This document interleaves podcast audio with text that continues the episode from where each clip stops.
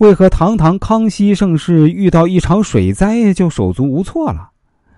有时候我也在想，《雍正王朝》这部电视剧为什么会这么经典、这么成功呢？因为啊，它是大事一史，小事多构。也就是说，康熙王朝在保持历史大方向不变的情况下，在细节上进行了诸多虚构，也就是进行了二次艺术加工。虽然以较真儿的眼光来看啊，这部历史剧很多地方也不符合历史。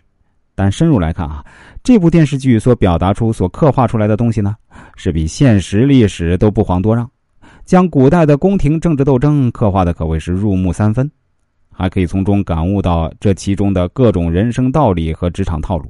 可以说，虽然不是现实历史再现，但胜似历史再现啊。那么今天我们来说说。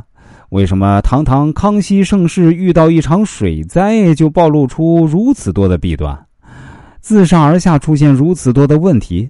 还有老四的处理又有何高明之处？在这儿呢，我们依旧老生常谈，说一次啊，我们的文章只分析电视剧啊，不谈历史，不是将电视剧当成正史来说的，只是分析分析《雍正王朝》这部经典电视剧蕴含的各种人生道理和职场道理。所有分析啊，都是基于《雍正王朝》电视剧的剧情而言。康熙四十六年，正当举朝上下沉浸在康熙盛世之时呢，黄河暴涨，黄河山东多处河堤缺口，淹没房土无数啊。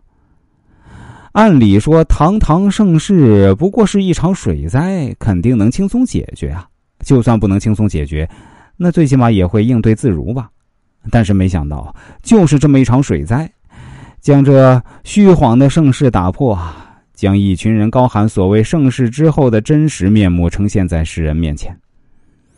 首先是朝廷内部，贤王老八借着掌管户部的职务之便，打开方便之门，使官员可以轻轻松松的借到国库的钱，等于拿着国库的钱来收买人心。结果是造成国库空虚，存银不足五十万两。老八又一个劲儿的掩盖。不是老四揭发出这个事儿，怕是康熙都不知道呢。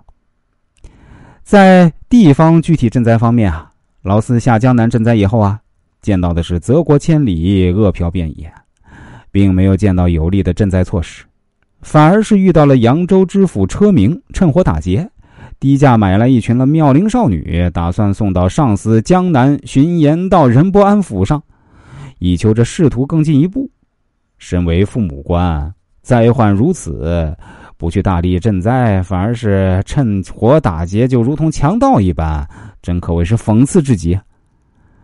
老四这个钦差大臣号召盐商和官员们捐款赈灾，效果那肯定是差强人意啊！看似都捐款了，实则根本没捐多少，就是象征性的一捐。甚至这池州知府李干啊，不只是没有及时赈灾。甚至对老四这个钦差大臣要求他召集商号捐款的传票啊，都直接给顶了回去。为什么会这样呢？因为啊，控制江南盐商的任伯安是老九的门人，老九见不得老四跟老十三立下功劳，所以啊，不顾百万灾民死活，授意任伯安不要配合老四，甚至是故意跟老四对着干。可以说，某种程度上，这老九就代表了当时统治阶层的一面。